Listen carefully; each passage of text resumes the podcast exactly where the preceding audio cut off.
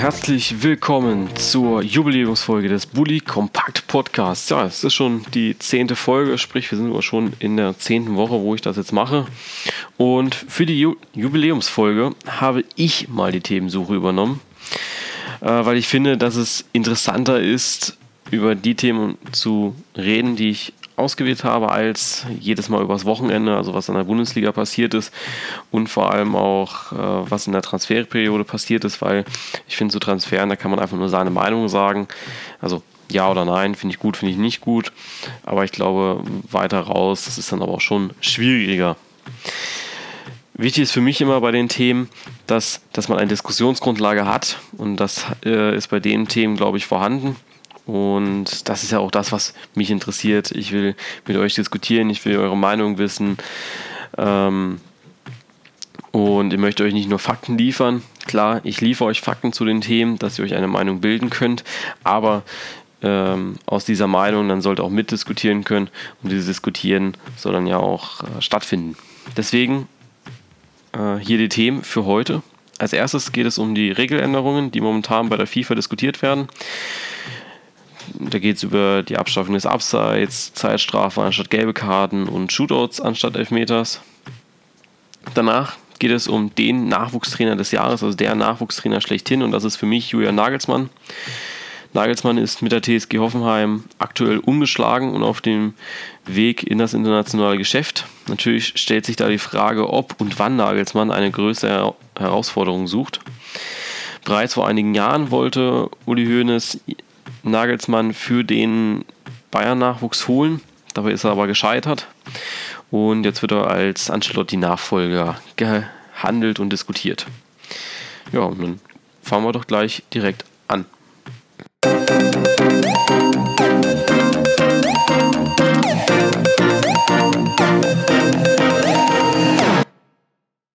So, da sind wir auch schon wieder und jetzt sind wir beim Thema Regeländerung der FIFA. Das Thema gewünschte Regeländerungen der FIFA wurde seit den ersten Aussagen von Marco van Basten bereits von vielen Medien und Nachrichten aufgebläht und nun möchte ich auch mm, mit dem Thema möchte ich mich auch mit dem Thema beschäftigen.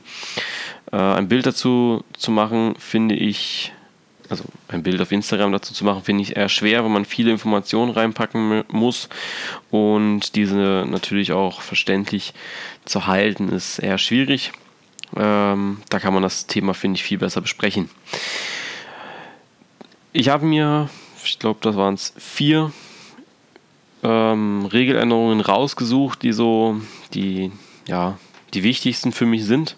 Dazu gehört das Abseits abschaffen, äh, das Abseits abzuschaffen, effektive Spielzeiten in der Schlussphase einer Partie zu haben, einen Shootout anstatt Verlängerungen durchzuführen und Zeitstrafen zu geben anstatt eine gelbe Karte. Und da beginnen wir mit dem Abseits. Das, äh, ja, fangen wir an. Marco van Basten hat seine persönliche Meinung dazu geäußert und möchte das Abseits abschaffen. Das Abseits wurde seitdem her bei vielen Medien als DNA des Fußballs bezeichnet, also als die, als das Kernelement des Fußballs. Und er argumentierte damit, dass die Mannschaften, die inzwischen, ja, dass Mannschaften inzwischen ähnlich spielen wie im Handball. Sie stellen sich um den Strafraum und verteidigen das Tor. Das ist bei vielen Kleinmannschaften so, äh, die dann gegen, gegen Bayern oder Madrid oder so, äh, oder so spielen, um eben nicht so viel zu kassieren oder eben gut drin zu bleiben. Der Offensive bleiben somit nur Distanzschüsse oder riskante Pässe in den Raum übrig. Diese äh, Distanzschüsse, die gehen oftmals gut, manchmal auch weniger gut. Und riskante Pässe in den Raum, das ist dann eben auch, da musst du durchkommen, da muss der Ball durchkommen, da muss der Spieler durchkommen, äh, da ein Tor zu erzielen. Das ist dann schon schwierig. Ohne Abseits müsste man sich auf jeden Fall anders sortieren, dass Stürmer auch hinter die Verteidiger laufen könnten oder stehen könnten. Und so sollen wohl mehr Tore erzielt werden. Meine Meinung dazu ist, dass das Abseits ein wichtiger taktischer Bestandteil ist des Fußballs. Bei den Spielen könnte es am Anfang zu vielen Missverständnissen und Fehlern bei der, äh, bei der Spielweise führen. Und das macht dann Spiele auf dem Niveau, denke ich, ja, sehr schnell stümperhaft. Äh, ebenfalls glaube ich, dass ich, dass es nicht zu mehr Toren führt, sondern zu einem körperbetonteren Spiel. Schließlich muss dann ja Mann gedeckt werden. Mit Raumdeckung ist es dann meiner Meinung nach nicht mehr getan. Und mit einer, ja, mit einer Manndeckung bist du eben näher am Mann dran, wie es auch heißt, und du neigst viel schneller dazu, glaube ich, einen Spieler umzuhauen.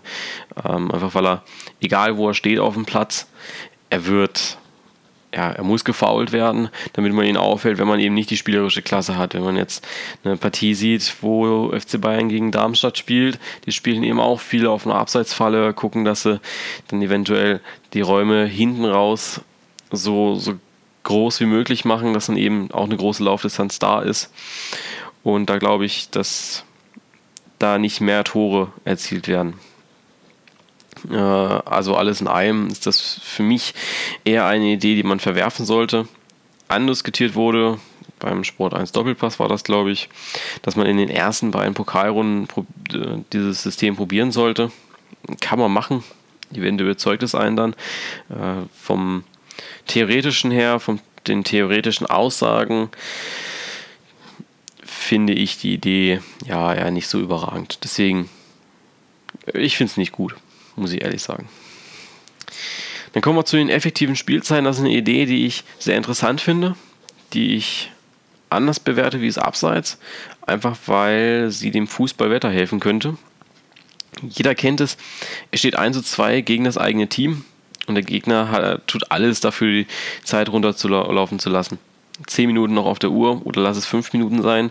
Äh, Abstöße, Einwürfe und Ecken werden nur langsam ausgeführt und so zieht die Zeit einfach langsam runter.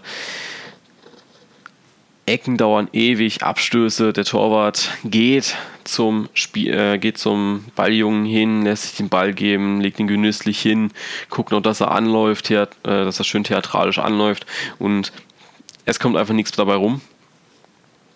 Marco van Basten bringt dabei ein, dass es in der Schlussphase der Partien zu zu viel Zeitverzögerung kommt, also was ich gerade gesagt habe. Und deswegen soll es in den letzten 10 Minuten eine effektive Spielzeit geben. Eine effektive Spielzeit, das ist wie beim Football. Warum dauert ein Footballspiel so lange? Weil sie nur effektive Spielzeit haben. Warum dauert ein Handballspiel ein bisschen länger wie 30 Minuten? Weil sie nur die effektive Spielzeit haben. Das ist einfach. Ähm, besser, weil du brauchst nicht anfangen mit Zeitspiel. Du hast ein Zeitspiel, während, das, während der Ball rollt, aber das ist dann auch okay. Das heißt, es zählt nur die Zeit, wo der Ball rollt, wo ich eben gesagt habe. Ich nehme an, dass äh, jedes Mal die Zeit gestoppt werden soll, sobald der Ball im Aus ist, beziehungsweise es generell Spielpausen gibt. Kann ja sein, also dass die, Ball, äh, dass die Zeit erst wieder äh, losgeht, sobald eine Ecke getreten wird, sobald ein Abschluss gegeben wird, äh, getreten wird. Ein Einwurf vielleicht nicht unbedingt, da muss man sich dann halt einfach beeilen oder man packt eben die Zeit hinten drauf. Und an sich finde ich die Idee nicht schlecht, wie ich schon eingangs gesagt habe. Der einzige ja, Fehler, der einzige, das einzige Manko, was ich persönlich sehe, ist, dass die Schiedsrichter einfach viel mehr zu tun haben die Zeit muss gestoppt werden und es ist auch ein logistisches Problem, weil es gibt ja schließlich drei Uhren. Es gibt die Uhr des Schiedsrichters, nach die es immer geht. Es gibt die Uhr im Stadion, die jetzt nicht immer angezeigt wird. Also ich glaube, ich weiß es nur aus Stuttgart, da, da, wird nicht immer die Uhr angezeigt. Ähm, ich weiß nicht, wie es in anderen Stadien ist. Könnt ihr mal schreiben, ob da ständig eine Stadionuhr läuft. Und natürlich auch die Uhr im Fernsehen, die dann ja auch mitläuft, die, ja, ich sage jetzt mal, eh nicht immer richtig ist, nicht immer so 100% richtig ist, aber natürlich auch ein Hinweis ist. Und wenn die natürlich weiterläuft, während Abstöße und so weiter ausgeführt werden, dann ist das schon eine, ja, eine Dauer, sage ich mal. Und deswegen glaube ich, da darf halt einfach nur die Uhr des Schiedsrichters zählen, dann hätte man das Problem abgeschafft sozusagen. Und vom Fernsehen her, das ist dann eine äh, geschätzte Zeit, wo steht man gerade, wenn man einfach die Regelungen dafür festlegt. Geht man in diese effektive Spielzeit rein, dann finde ich, dass man aber auch darüber nachdenken sollte, ob man die Nachspielzeit für eine zweite Halbzeit nicht gibt, sprich das immer auf Null setzt.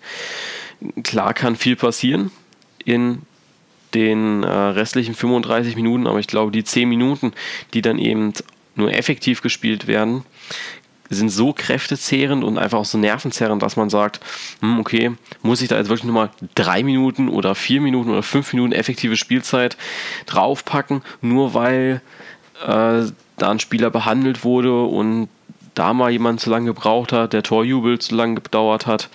Äh, ich glaube, da sollte man andiskutieren und auf jeden Fall mit bedenken.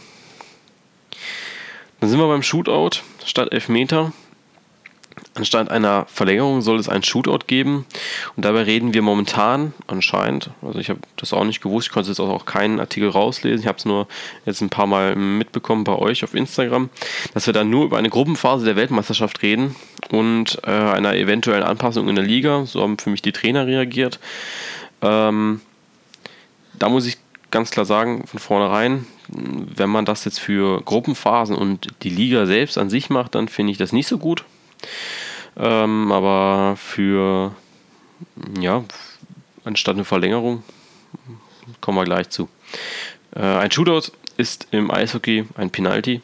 Wer sich jetzt nicht mit Eishockey auskennt, wird einem das auch nicht sagen.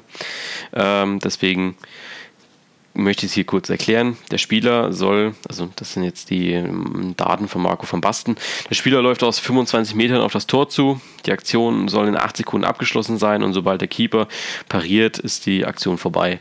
Sprich, du stehst 25 Meter vorm Tor, läufst an und dann hast du halt 8 Sekunden Zeit, um eine Aktion abzuschließen. Sprich, du läufst, du läufst, du läufst und kannst damit machen, was du möchtest mit dem Ball. Du kannst ihn jonglieren, du kannst schon aus den 25 Metern abziehen. Ähm, und der Torwart muss dabei im 16er bleiben. Du kannst ihn auch ausspielen. Marco van Basten hat gesagt, es würde mehr Spannung reinbringen für die Schiedsrichter, es würde mehr Action passieren in so einer Endphase eines Spiels. Und ich glaube, dass du eine richtig, richtig große Anspannung hast währenddessen. Für dafür musst du echt Eier in der Hose haben, glaube ich, weil ich finde, dass ein Shootout einfach sehr viel anspruchsvoller ist wie ein Elfmeterschießen. Geht man jetzt mal von einem Elfmeterschießen aus, dann du gehst hin, klar, du hast den Weg von der Mittellinie zum Elferpunkt, legst den Ball hin, dann macht noch einer Faxen vor dir. Das ist auch vollkommen okay. Damit kannst du aber als Spieler inzwischen umgehen. Jetzt musst du erstmal komplett neu lernen. Du musst, du gehst diesen Weg zum 25 Meter, Meter Punkt, sage ich jetzt mal, stehst da und dann überlegst du, was mache ich? Laufe ich nur auf ihn zu, schiebe ich ihn dann vorbei. Laufe ich auf ihn zu, mache noch ein paar Tricks und schiebe ihn dann vorbei. Schieße ich aus 16 Metern, kommt er raus. Was macht, was macht der Torwart vor allem? Und da ist dann eben der Punkt, schaffen das die Spieler heutzutage, so viel zu denken. Klar, du hast diese 1 zu 1 Situation auch aus dem Spiel heraus, was Marco von Basten befürwortet hat, dass du einfach sagst, das ist eine alltägliche Spielsituation. Du läufst 1 gegen 1 gegen den Torwart drauf. Aber in dieser Spielsituation musst du eben nicht unbedingt das Tor machen, außer du bist vielleicht in den letzten 5 Minuten und würdest jetzt doch gerne nochmal den Siegtreffer machen. Aber da musst du, weil es gibt vielleicht schon drei Leute vor dir, die das Ding schon gemacht haben und äh, wenn du es jetzt, wenn du es jetzt nicht machst, dann seid ihr raus.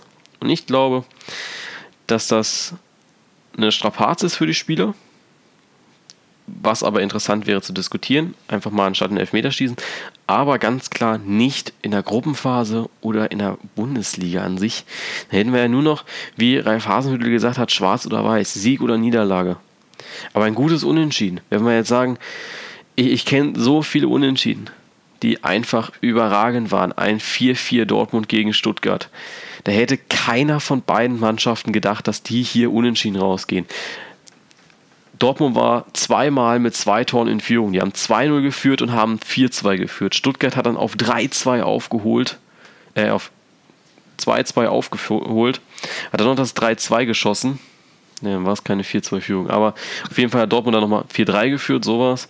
Und dann kam es 4-4. Und das ist es. Das muss, das ist Fußball. Und das, da freust du dich dann auch über ein gutes Unentschieden, bevor du sagst, mh, hm, du musst jetzt noch in den Shootout reingehen und dann hast du halt einen Sieger und hast, hast einen Verlierer, aber in so einem Spiel, so ein Spiel hat einfach keinen Verlierer dann verdient.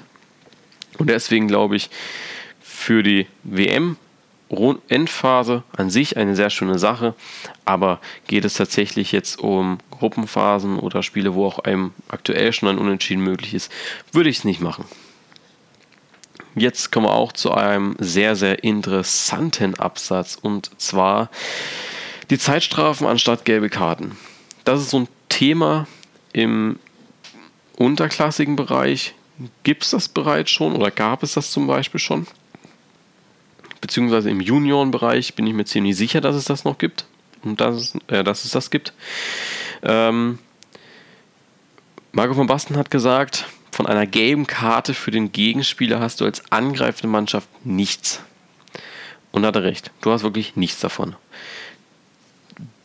man sieht es einfach auch an verschiedenen Szenen am Wochenende, wo ich dann gleich noch drauf eingehe, dass es einfach schwierig ist, ähm, zu sagen, oh, jetzt hat er eine gelbe Karte bekommen, alles cool. Nehmen wir als Beispiel das Spiel vom Freitag, in der, äh, wo die Freiburger gegen Bayern gespielt haben. Spielstand war 1-1 und Maximilian Philipp läuft frei aufs Tor zu, also fast frei aufs Tor zu. Und dann kommt von hinten ein Douglas Costa angerannt und ja, macht das berühmte taktische Foul. Das ist ja so ein Modebegriff inzwischen in der Fußballszene. Es ist ein taktisches Foul, weil er ihn eben umreißt. Er hat nicht direkt eine direkte Torchance äh, verhindert, weil noch zwei, drei andere ihn hätten stoppen können. Aber ich bin mir ziemlich sicher, hätte Philipp da den, den Costa nicht gehabt, dann wäre er durch gewesen und hätte das Ding gemacht. Und jetzt muss man einfach sagen, Costa sieht einfach nur gelb. Der Freischuss konnte natürlich nicht verwendet, äh, verwertet werden. Und Freiburg steht da, Costa hat eine gelbe Karte und er wird nicht ein einziges Foul mehr in dem Spiel machen, einfach weil er ein Offensivspieler ist. Klar gibt es ein paar Spieler, die machen es dann noch dummerweise, aber Costa ist halt keiner, der jetzt nochmal reingeht. Sprich, Keim hat was genützt.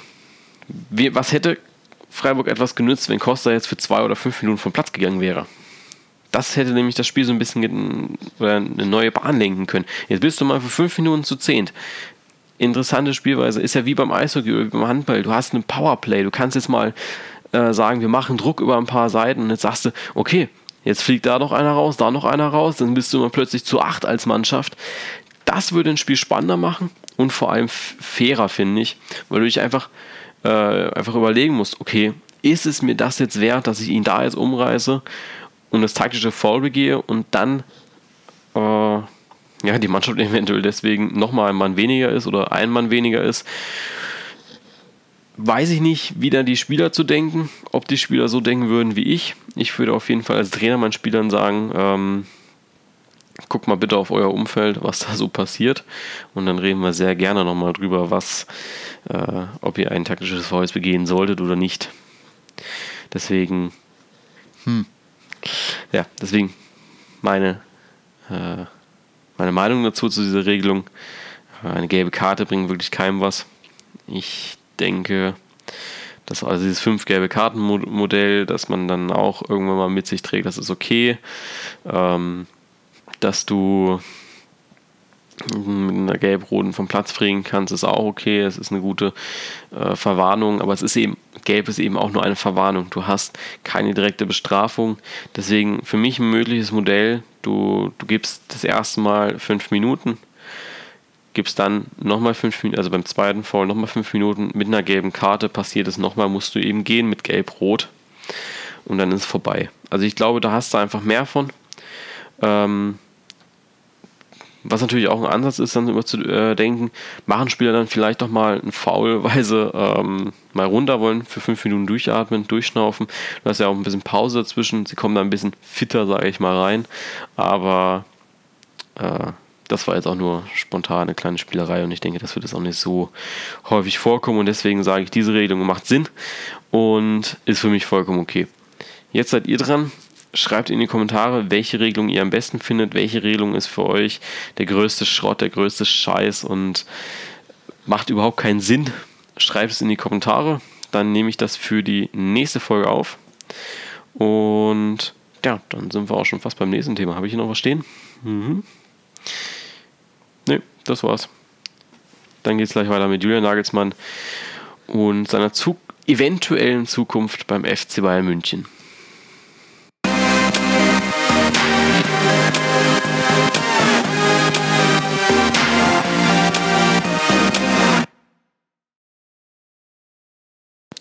So, und da sind wir ja auch schon wieder, beziehungsweise ich, nicht wir.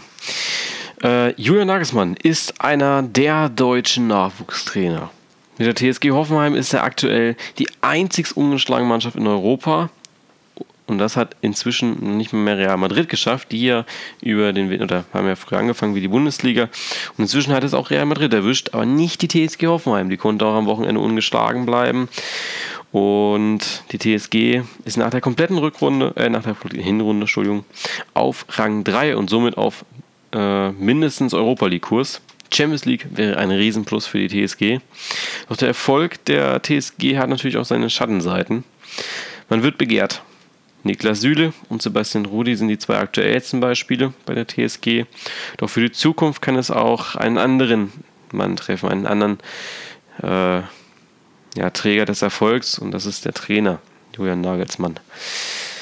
Ähm, bereits zum, zu einem früheren Zeitpunkt wollte Uli Hoeneß Julian Nagelsmann zu der eher mäßig erfolgreichen äh, Bayern-Jugend holen und er sollte dort als Jugend, also er käme als Jugendtrainer zu, äh, zu, einer Jugendmannschaft vom FC Bayern. Und das hat damals aber nicht funktioniert. Und jetzt will Hoeneß, was ein kein Geheimnis mehr ist. Hoeneß will nach Ancelotti wieder einen deutschen Trainer auf der Bank sehen. Nagelsmann soll da ein heißer Kandidat sein. Kontakt gibt es natürlich bislang nicht. Das wäre jetzt auch ein bisschen heftig, finde ich. Aber alles im Allen stellt sich natürlich schon die Frage, würde ein Julian Nagelsmann zum FC Bayern München passen? Er ist jung, er hat eine super Spielweise, ist erfolgreich bei der TSG, warum das nicht auch bei den Bayern? Ich denke, dass Nagelsmann in den Jahren bis der Posten von Ancelotti frei wird, noch weiter reifen wird. Und dann ist er bereit, um große Titel zu gewinnen. Beim FC Bayern stehen ihm natürlich Türen offen, die er bei der TSG nicht hat. Natürlich hat auch die TSG Geld, natürlich hat auch die TSG die TSG Talente, aber du hast im Grunde natürlich mehr Budget, du trainierst Weltklasse-Spieler und auch München würde von Julian Nagelsmann profitieren. Also es ist auch nicht unbegründet, dieses Interesse, finde ich wenn man sich jetzt ansieht, Julian Nagelsmann hat ähm, im Jugendbereich trainiert, hat dort Niklas Süle hochgepusht und auch noch ein paar andere äh, Nachwuchsspieler. Und deswegen ist Julian Nagelsmann aus der Jugendakademie bekannt. Er hat, ja, hat eben große Spieler schon ausgebildet. Ähm, und nun wäre das natürlich auch für die Bayern sehr interessant, weil die haben seit Müller, Alaba, diese Generation ist die einzigste oder ist die letzte, die wirklich aus dem Bayern-Nachwuchs stammt. Und deswegen kommt jetzt meine Meinung dazu. Ich denke, dass es nach Ancelotti der richtige Zeitpunkt für Nagelsmann wäre, zum FC Bayern zu gehen. Natürlich sollte man ihn nicht zu früh loben. Also klar, es war jetzt nur eine Hinrunde. Er hat letztes Jahr eine super Rückrunde gespielt und das auf äh, Schnipsen komm, Hübseven schaffst nicht, deswegen machst du es jetzt bitte. Ähm, er hat die Mannschaft sofort geformt, hat gesagt, okay, machen wir. Hatte noch einen Aussetzer und dann lief das aber bei der TSG und jetzt ungeschlagen. Das ist natürlich überragend, aber natürlich kann das jetzt auch für die Rückrunde anders aussehen, das kann für die äh, nächste Saison anders aussehen und auch für die darauffolgende Saison anders aussehen. Die können ganz schnell auch wieder zu einem Abstiegskandidaten sein, äh, werden.